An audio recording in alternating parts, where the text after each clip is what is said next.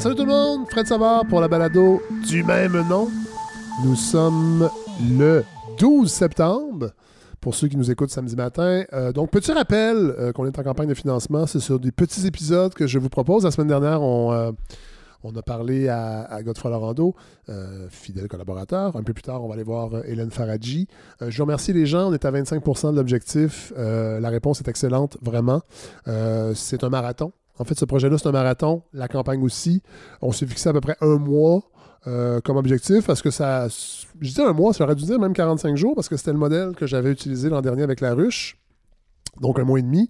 Euh, mais il n'y a, pas de- deadline en fait pour cette campagne-là. Moi, je veux juste que vous preniez conscience ben, que ce projet-là, il faut le pérenniser, il faut euh, l'inscrire dans la continuité.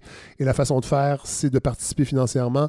On propose 5 par mois, donc à peu près 2 l'épisode, parce qu'on va vous offrir une saison d'au moins une trentaine d'épisodes, parce qu'il y a des sorties qui vont se confirmer un peu plus tard, tout dépendant de comment va se passer euh, la COVID, euh, la, deuxième vague. Mais nous, on propose donc 5 par mois pour un don annuel de 60 et avec ça, vous allez avoir droit à du contenu exclusif. On est en train de, euh, refaire le site web, entre autres, où il y aura une section pour les, gens qui ont participé avec un don de, de 5 par mois. Vous aurez une balado exclusive aussi euh, qui sera plus culturelle, qui s'appelle Brouillon de culture. C'est le titre de travail. Moi, ça me fait rire. Euh, je dis bien brouillon de culture, donc ce sera un peu brouillon, oui, mais euh, bien, bien dense et qui, couvrira la littérature, le cinéma, la musique. Il y aura aussi sûrement de la vidéo. Je sais que les gens nous- nous la demandent. C'est quand même des fois plus lourd à, offrir parce que, bon, euh, on veut, que ça, sonne ça, soit beau aussi, que ça sonne bien. Bon, je suis en train de travailler là-dessus aussi. Euh, Puis pourquoi on veut pérenniser ça? C'est justement pour que je puisse m'investir le plus possible dans ce projet-là. Dans un monde idéal, j'aurais juste ça, la balado à temps plein. Euh, j'y rêve, j'y rêve qu'un jour on ait 3000 donateurs qui, qui, qui participent à hauteur de 60 dollars. Ça me permettrait de tout lâcher mes autres, euh, mes autres occupations, que j'adore d'ailleurs. Je salue entre autres Marc Labrèche, qui nous avait fait un beau vidéo l'an dernier pour la campagne. Je me demande si on ne devrait pas le ramener. euh, ce vidéo-là, ça pourrait être cool. Euh, il avait, avait bien marché, parodie de, de Pat Lagacé à la presse. Euh, évidemment, j'étais tout un. Tu sais, je, je veux pas renier du tout mes autres engagements, mais oui, j'avoue, j'ai le petit rêve secret un jour de de m'investir à 100% euh, dans ce projet de balado qui me tient beaucoup à cœur et qui vous tient à cœur aussi, je le sais parce que vous me l'écrivez. D'ailleurs, il y a des gens qui m'ont écrit qui ont de la difficulté avec PayPal. Parce que là, je rappelle, si les gens n'ont pas écouté les autres épisodes, cette année, je ne fais pas affaire euh, avec euh, les plateformes de sous-financement comme la ruche. Il y avait des coûts associés à ça qui... ce projet-là, je le veux 100% indépendant. Fait que j'essaie d'être le plus indépendant possible de toute autre plateforme et d'intermédiaires. Euh, et euh, sauf que là, il faut quand même que j'ai une, application, euh, une interface qui vous permet de participer.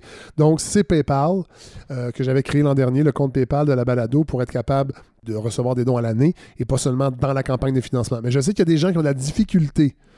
Euh, ils ont eu des petits problèmes avec PayPal puis ils me demandent toujours comment je fais pour donner autrement. Alors là, ce que je vous propose, euh, c'est de faire un chèque. Euh, la bonne vieille méthode old school, faire un chèque à la balado.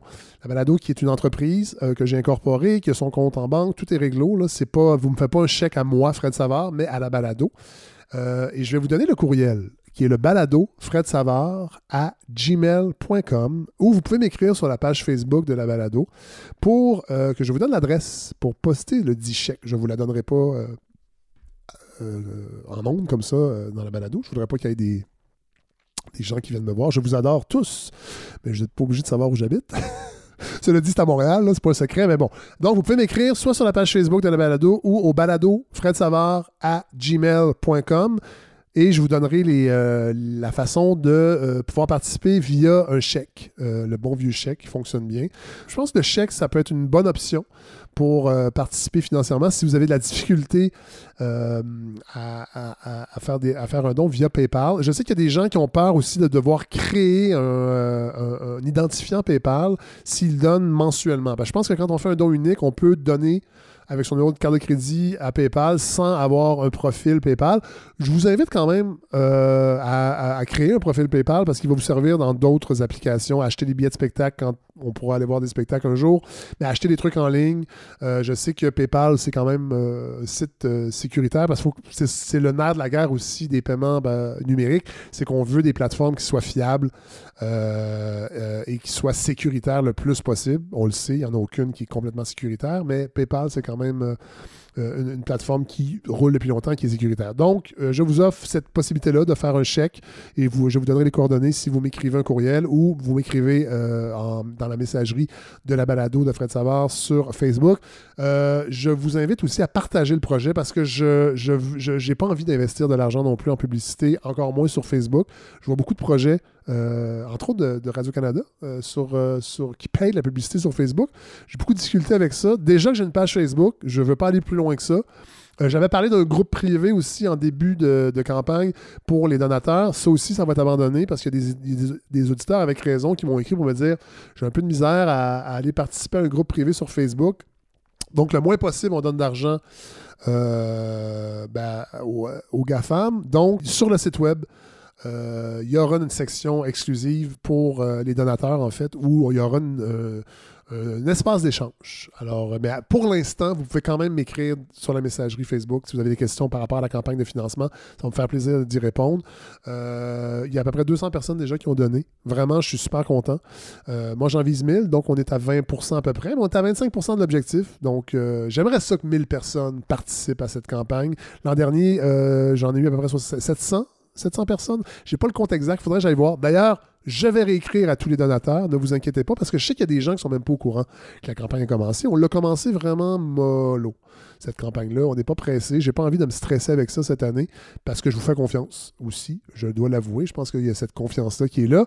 Et là, on va aller tout de suite parler euh, avec quelqu'un qui a été là une partie de l'année, qui a eu des qu'on n'a pas pu avoir euh, au début de la saison 2, mais qui est venu nous rejoindre, qui est là depuis le début début, et je suis très content d'aller parler à Hélène Faradji.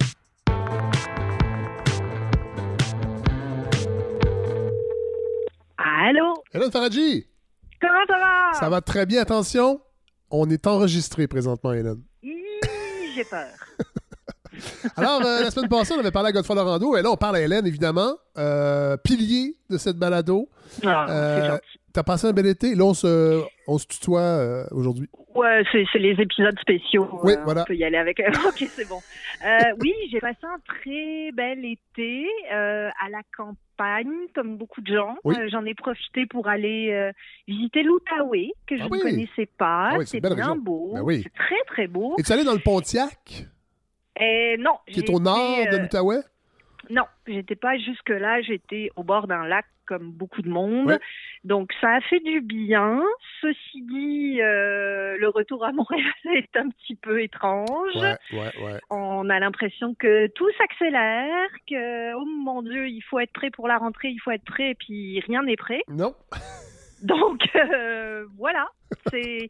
Cela dit, cela dit, nous on n'est pas prêt encore à commencer la saison 3, mais ça s'en vient bientôt. Ben oui. Début octobre. Oui, voilà. Et euh, est-ce que. Qu'est-ce que tu vas nous présenter cette année? Est-ce que ça va être bien différent de l'an dernier? Oh, évidemment, on ne change pas une formule gagnante. Euh, je ben, sais que mm. les, gens nous ont écrit cet été pour dire Ah, je réécoute des épisodes, puis mon Dieu, Hélène, c'est tellement. Oh. Ces réflexions sur la culture font tellement de bien, puis nos discussions aussi, euh, entre autres sur le cinéma, qu'on va continuer, mais qui seront ben peut-être dans euh, l'autre balado qui sera destiné aux, aux, gens qui participent financièrement à la campagne. donc, qu'est-ce que tu nous qu'est-ce que tu nous prépares cette, cette année?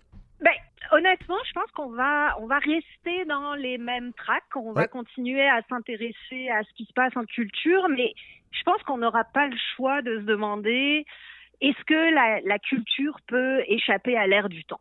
Parce oh, que ben, forcément, on l'a tous vu hein, depuis début 2020. Il y a la, il y a la pandémie, mais il n'y a pas que ça. Il y a Black Lives Matter, il y a les questions de la diversité. Vous forcément, euh, c'est Brooklyn Nine-Nine, Il va falloir qu'on en parle au moment de la sortie de la version québécoise qui est plus blanche que blanche. Euh, les, questions de harcèlement, de relations toxiques, euh, tout ça, ça va nourrir la culture. Puis évidemment, je me demande comment est-ce qu'on va collectivement dealer avec tout ça par le prisme de la culture. Euh, ça risque d'être assez rock'n'roll, ça risque de donner une culture qui peut-être va avoir un peu peur de certaines choses, va essayer d'être euh, le plus tranquille possible. On a vu aussi les, les, nouvelles règles pour les Oscars. Oui. Euh, entre autres, entre autres euh, au sujet de la diversité. Exactement, il va falloir répondre à certains critères pour pouvoir être admissible aux Oscars. Qu'est-ce qu'on va se demander? Ah oui, on va se demander si tu te souviens au début de l'année dernière, on, on était oh Netflix, c'est Netflix qui va tuer le cinéma. Ben, ça a changé. Ça a changé. Maintenant, c'est Disney est-ce que Disney va tuer le cinéma? On va se poser cette question-là. Euh, qu'est-ce qu'on va avoir? On va avoir Dune, évidemment. Oui. Hein, ça va être un des gros événements de ben, l'automne. On va, on va avoir le James Bond. Tu vas avoir un défi de me convaincre. Euh, moi, moi j'ai vu euh, la, première mouture de, de, Dune. je peux pas dire que ça m'a intéressé outre mesure, mais j'étais un petit peu jeune. J'étais au début de l'adolescence. Ouais, mais même, même David Lynch, il le renie. Ah oui, bon. Dune. Ouais, ouais, ouais. C'est un ah, film raté. Tout le monde le sait. C'est correct. Ah, c'est David Lynch qui a fait ça. Ben oui, ah, C'est peut-être pour ça que j'aime pas ça. Non, ça, on en reparlera parce que David Lynch, il faut le sauver. Ah, il y a des trucs extraordinaires chez David Lynch, mais pas d'une. Euh, d'une version Villeneuve, ça risque d'être quand même un des gros morceaux. Et puis, bah, il y, a, y, a, y, a, une élection hein, présidentielle qui s'amène. Euh, Est-ce que ça va ça, moi, ça m'étonne d'ailleurs. Il y a quand même eu très très peu de films ou de séries ou, ou tu sais, de, de, fiction qui se sont appropriés la figure de Trump. Ben, on est peut-être trop près sur le plan chronologique, entre autres. Ben, euh. Je ne sais pas parce que Bush s'est arrivé pendant qu'il était au pouvoir, Sarkozy aussi. Donc, qu'est-ce qui se passe? Pourquoi est-ce que cette figure-là, ou alors parce qu'elle est trop diabolique Peut-être qu'au cinéma ou en fiction, ça, ce serait inadmissible, je ne sais pas. Bref. Ou les créateurs sont écœurés d'en entendre parler. Peut-être aussi. Peut-être qu'on va avoir un cinéma et de la fiction avec que des petits oiseaux qui font cuicui puis des ciels bleus pendant, pendant quelques mois, je ne sais pas. Mais bref, on va, on va forcément parler d'actualité parce que la culture, c'est un des reflets les plus immédiats de ce qu'on vit. Donc, comme d'habitude, on va continuer à, creuser cette, cette voie-là. OK. Là, euh, évidemment, tu es au téléphone. Euh, ça sonne pas super bien. Ça, c'est normal parce qu'on est en campagne de financement. Alors, si on, pas de sous. si on veut qu'Hélène. ben là, on commence à n'avoir pas pire. Là. Euh, on, a, on, a, franchi la barre des 25% euh, de l'objectif après deux, un peu moins de deux semaines. Fait que c'est quand même. Euh, non, deux semaines, en fait. C'est quand même. Non, bon. Ouais, non, je m'attendais à ça. Il y a plein de choses qu'on va faire encore. Puis la campagne, il n'y a pas cette urgence-là qu'il y avait les autres années. Puis je sais que les mm-hmm. gens sont au rendez-vous, les commentaires sont très bons. Mais, mais il faut atteindre l'objectif si on veut que tout le monde sonne bien dans la balado. Oui. qu'on sonne pas au téléphone comme ça. pas de cacane. Payez-vous du pas de cacane. Et là, euh, on l'a fait avec God euh, la semaine dernière, puis euh, j'aimerais ça qu'on revienne à un peu une chronique de l'an dernier. Je dirais que celle qui, qui a été à la fois la plus intense à faire et la plus je sais pas, il s'est passé quelque chose pendant cette chronique-là, c'est sur l'histoire de la représentation des Noirs au cinéma. Ah, oui. On était, on était en plein euh, dans le, on était dans l'immédiate après euh, George Floyd, et j'ai voulu euh, m'intéresser à comment le cinéma a représenté les Noirs depuis le début. Tout ça pour finir par cette vidéo absolument terrible de George Floyd. Euh, ouais, ça a été une, une chronique euh, intense et belle à faire. Ben, c'est celle-là, euh, Hélène, qu'on va rediffuser cette semaine en rappel. Puis on va inviter les gens évidemment à participer financièrement à ce projet-là. 60 par année, 5 par mois. Puis ils auront accès à Brouillon de culture, qui sera l'autre balado, où là on va parler de cinéma. revenir en arrière, parce que là cet été, j'ai fait, j'étais allé en Ontario, mm-hmm. j'ai acheté... Là, je devrais pas dire ça. J'ai acheté un, vieux Playboy dans un, euh, dans un magasin d'antiquité. Euh, parce que j'étais avec ma, ma, blonde, en fait, qui trouvait ça, bien drôle. Attendez. Ça te regarde, ça Oui, qui trouvait ça bien drôle, les, Playboys, puis qui s'est rendu compte que mon. puis là, ça a souvent été des blagues, les gens achètent ça pour le texte, mais il n'y a pas tant de photos versus le texte. Et je suis tombé par hasard sur un, un, Playboy qui parle de Marielle Hemingway. Pour, son film Personal Best, qui est un film que je ne mhm. connaissais pas du tout. Je ne sais pas si tu as déjà vu ce film-là. Non, je ne l'ai euh, pas vu. Bon, elle joue une athlète olympique euh, qui veut se qualifier pour l'heptathlon, qui est comme l'espèce de décathlon des femmes, c'est-à-dire il n'y a pas 10 épreuves, il y en a 7 et qui s'est révélé un excellent film. Alors, ce que je vais faire, je hmm. vais euh, te donner le défi de regarder ce film-là, puis de nous parler un peu de Marianne Hemingway. Euh, qui n'est pas une grande actrice, mais qui n'est pas une mauvaise actrice non plus, loin de là. Euh, entre autres, qui a joué dans Manhattan, ben euh, de Woody Allen. sa sœur Margot aussi, qui a un destin tragique. Et ça m'a replongé dans cette famille-là, entre autres, et dans cette, cette époque-là de ces années 80. Puis ça me hmm. démontrait combien il y a plein, plein de films qui sont sombrés dans l'oubli, qui sont des films qui sont ah, super cool à revoir et qui, sont, qui sortent en fait des, des films qu'on entend parler habituellement.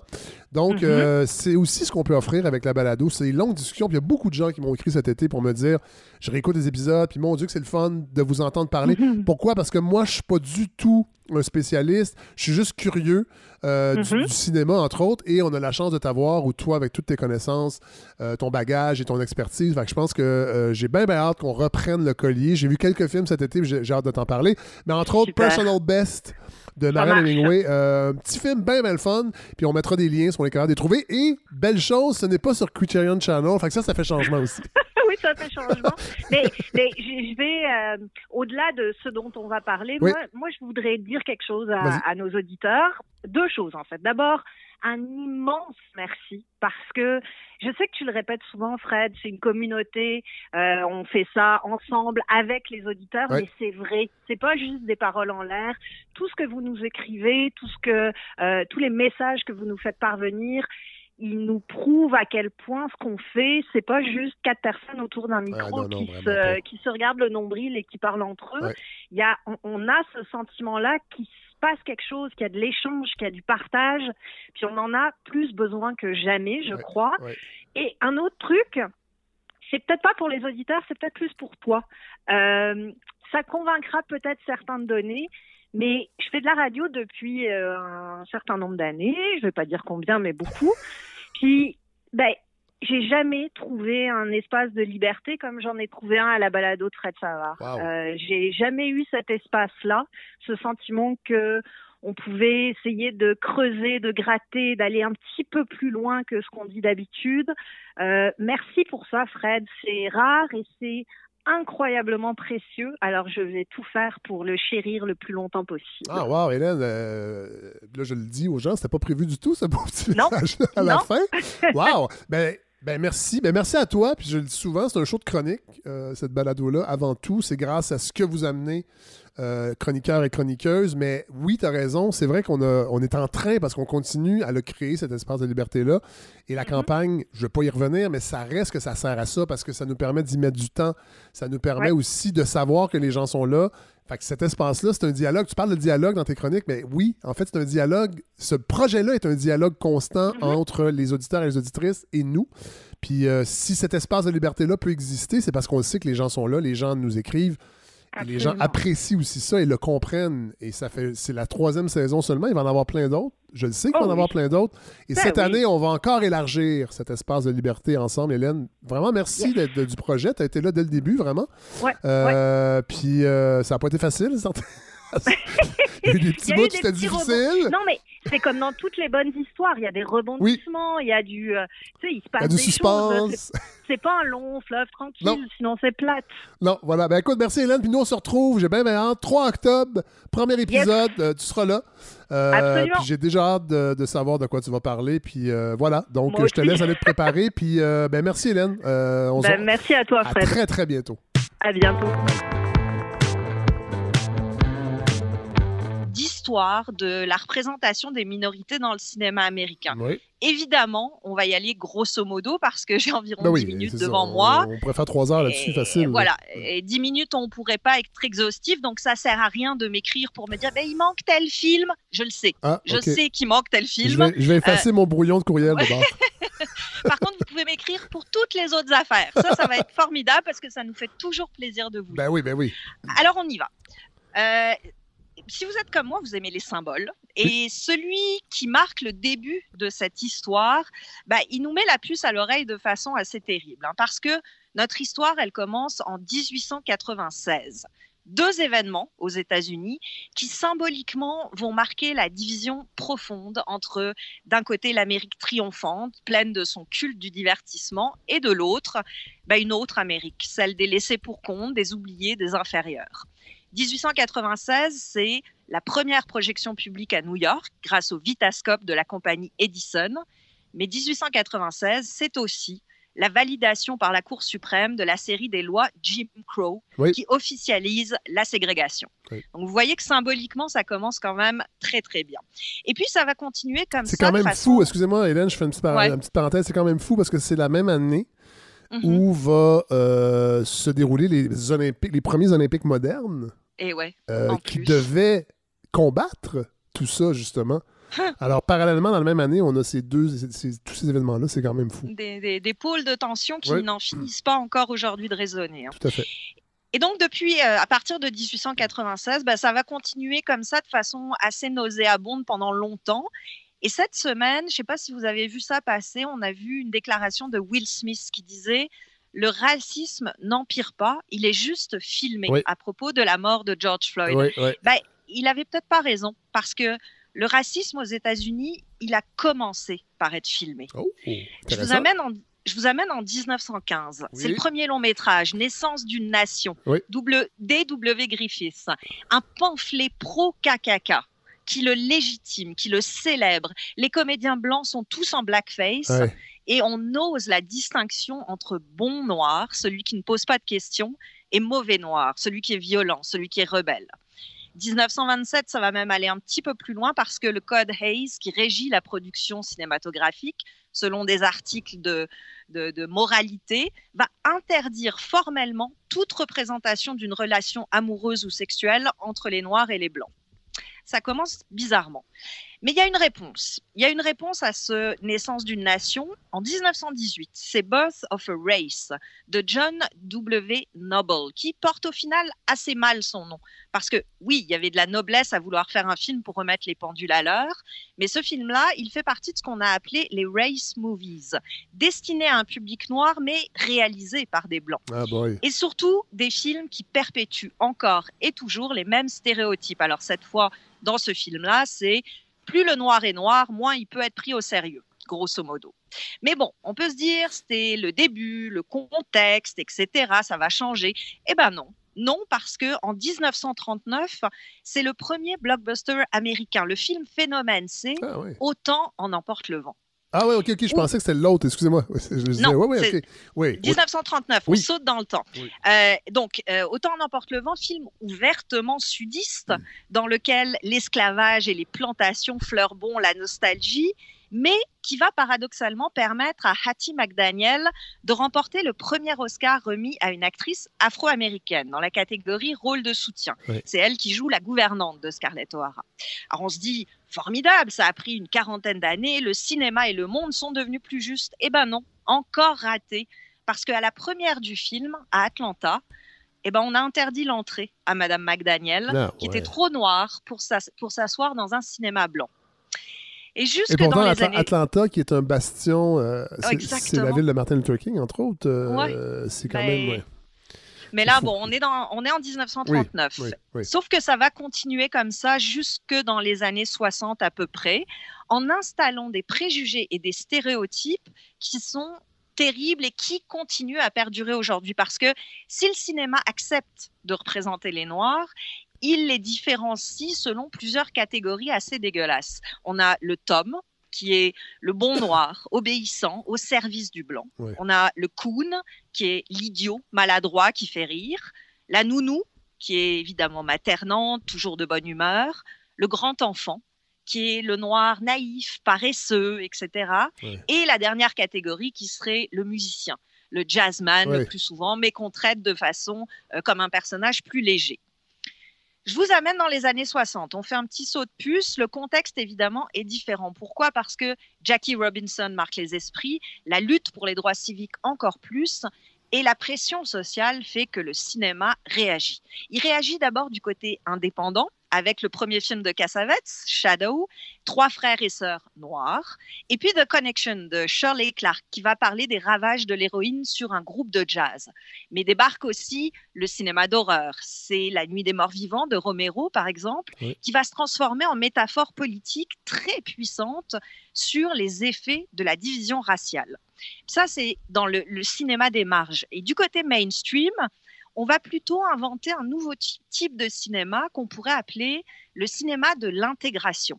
Le héros de ce cinéma-là, il s'appelle Sidney Poitier.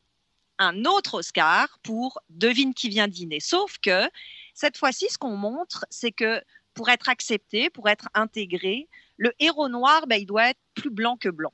Il doit vouloir devenir avocat, médecin, cadre, mais surtout, moralement, il doit être irréprochable, lisse, parfait, chaste. Il doit être mieux que les autres. Ce qui n'est pas non plus une façon, une, une, avenue à explorer particulièrement légitime. Mais ce qu'on comprend à ce moment-là, dans les années 60, à la fin des années 60, c'est que le cinéma doit pas seulement montrer des Noirs, mais il doit aussi s'adresser à eux. Et c'est là que débarque la Black Exploitation. Mm-hmm. C'est du cinéma d'exploitation fait par les Noirs, pour les Noirs, mais que les grands studios vont produire parce qu'il y a énormément d'argent à faire. C'est des films comme Superfly, Blackula, Coffee, etc., etc. Et l'image que ça renvoie cette fois, c'est celle du super mal. C'est Shaft. Shaft qui évolue dans un monde d'action, de violence, de sexe, un monde dans lequel règne la loi du talion, euh, l'idée de réussite individuelle aussi, ce qui donne pas une base narrative extrêmement solide qui fait que le genre s'éteint à peu près tout seul. Et qui renforce le préjugé aussi de l'homme noir. Euh, puis on va en parler avec André Bissonnette un peu plus tard, mais mm-hmm. qui est l'homme noir, qui, est qui a toujours été la menace ultime euh, aux États-Unis euh, et qui est très viril, qui, est un peu sauvage et qui fait peur. Et, ces films-là, en fait, renforçaient ce stéréotype-là. Oui, et en même temps montrer ce qui avait de cool à être cet homme-là. Sauf que ça a peut-être une conséquence tout de même, même si le genre s'éteint assez euh, spontanément, c'est l'apparition de la première James Bond girl noire. Ah elle s'appelle Gloria Hendry et elle apparaît dans Live and Let Die en 1973. Donc on voit que ça commence doucement à se mettre en place. Et je vais vous faire avancer dans le temps jusqu'aux années Frick et Reagan, les merveilleuses années 80-90 qui vont à la fois euh, arranger les choses et les empirer. Parce que en même temps, on a un prix Pulitzer remis à Toni Morrison, on a la première Miss Amérique noire et on a l'affaire Rodney King. Alors, la communauté noire, elle n'est plus ignorée, c'est vrai, mais elle n'est plus ignorée à la fois pour le meilleur et pour le pire.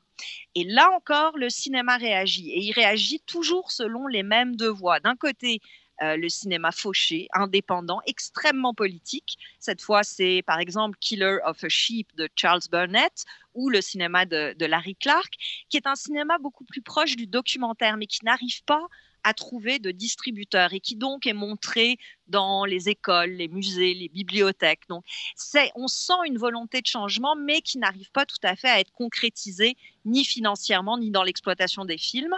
Sauf que apparaissent des nouvelles vedettes. Et ça, ça commence à changer la donne parce qu'on a des nouvelles vedettes noires, soit les hommes euh, qu'on va appeler de, de, sagesse et de raison. C'est Danny Glover, par exemple, dans L'arme fatale. Ou, ben là, ça m'embête un peu de le dire, mais Bill Cosby. Et on est un peu mal à l'aise de revenir. À l'époque, on ne le savait pas. À l'époque, on ne le savait pas. Donc, on a cette version-là ou la version comique exubérant. Et ça, c'est l'apparition dans le paysage médiatique américain de Richard Pryor, et surtout de Eddie Murphy. J'ai pas pu résister à vous faire écouter un extrait de son spectacle Delirious en 83 où il parle justement du racisme.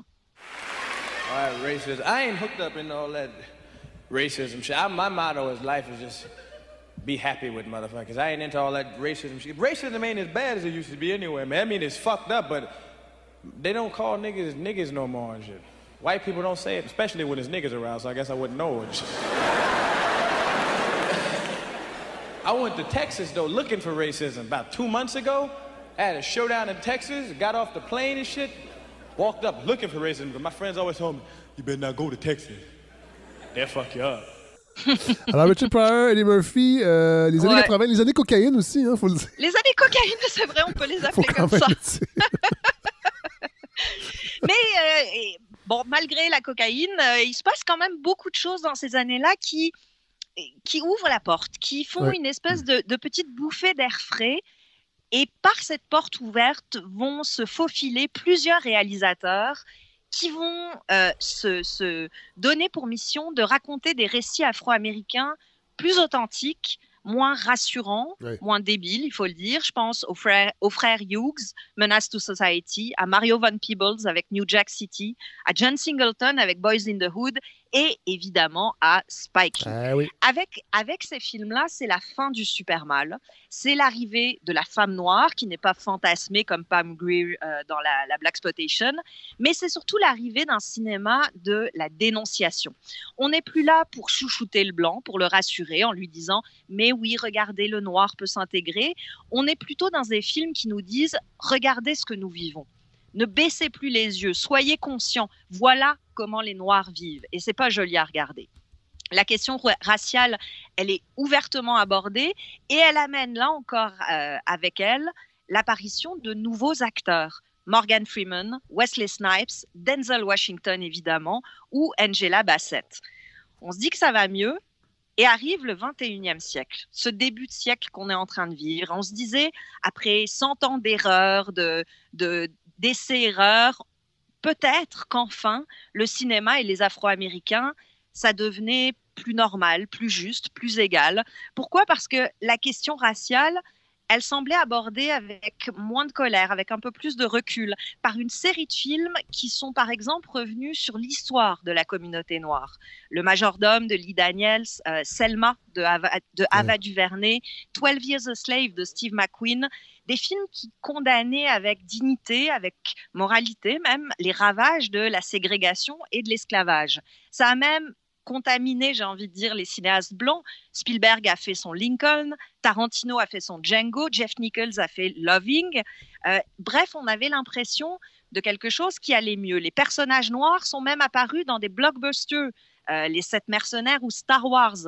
Et puis surtout, il y a tout un cinéma indépendant afro-américain qui a mêlé expressivité, plaisir de cinéma et sous-texte politique qui a débarqué.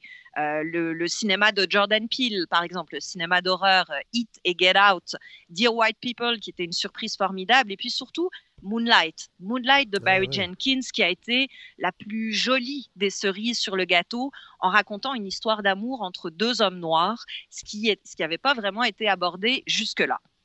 Sauf qu'aujourd'hui, aujourd'hui, 2020, il nous reste quoi tout ça? De ces années d'indifférence et peut-être un peu plus de réconciliation vers la fin, il nous reste quoi? Un cinéma qui a plus ou moins disparu et dont on peut se demander au fond s'il agissait pas surtout comme une soupape de sécurité ou pire, un couvercle qu'on avait mis sur une situation bien réelle, trop atroce pour qu'on la regarde en vrai. Parce que la fiction, malgré nous, malgré ce qu'on voulait bien en penser, elle avait peut-être servi à nous mettre des œillères sur les yeux, à nous empêcher de voir ce qui, au fond, avait jamais disparu. Je vous le disais au début, miroir aux alouettes. Le cinéma qui a disparu depuis à peu près le mois de mars, aujourd'hui, il peut évidemment plus avoir ce rôle. Et ce qui nous pète à la face, c'est des images du réel qu'on est obligé de regarder sans avoir le réconfort assez illusoire de la fiction. Ce sont les images tout sauf fictionnel d'un genou sur une gorge pendant neuf minutes, de gaz lacrymogène jeté sur des foules, de Bibles brandies comme un talisman pour se faire réélire. La fiction, en fait, elle nous a pas menti, elle nous a protégés. Et aujourd'hui, en juin 2020, on comprend de la façon la plus douloureuse possible. Parce que si on est honnête, même quand la fiction nous a montré le vrai visage du racisme et de la division raciale, ben, on n'a pas voulu le voir. Et ici, je fais revenir Spike Lee. Spike Lee, qui il y a quelques semaines nous montrait la beauté de New York dans ce très beau court métrage dont on avait, dont on avait parlé. Et ben, en début de semaine, il a fait un autre film, un autre court métrage qui s'appelle Three Brothers, Trois frères. Et ce qu'il a fait, c'est monter ensemble trois séquences. Celle de la mort de Radio Rahim, qui est le héros de Do the Right Thing, et celle réelle d'Eric Garner et de George Floyd. Et en le regardant, moi aussi, je me suis dit, I can't breathe, je ne peux pas respirer. Et c'est ce que nous allons tous nous dire. Tant qu'il ne sera pas admis qu'il ne suffit pas que l'industrie du divertissement fasse une place au noir pour que tout s'arrange, tant que nous n'aurons pas compris que le racisme systémique ne se combat pas par des façades et des œillères, et qu'il faut sans cesse, sans cesse voir au-delà pour qu'enfin, ensemble, on puisse simplement respirer. Wow, merci Hélène.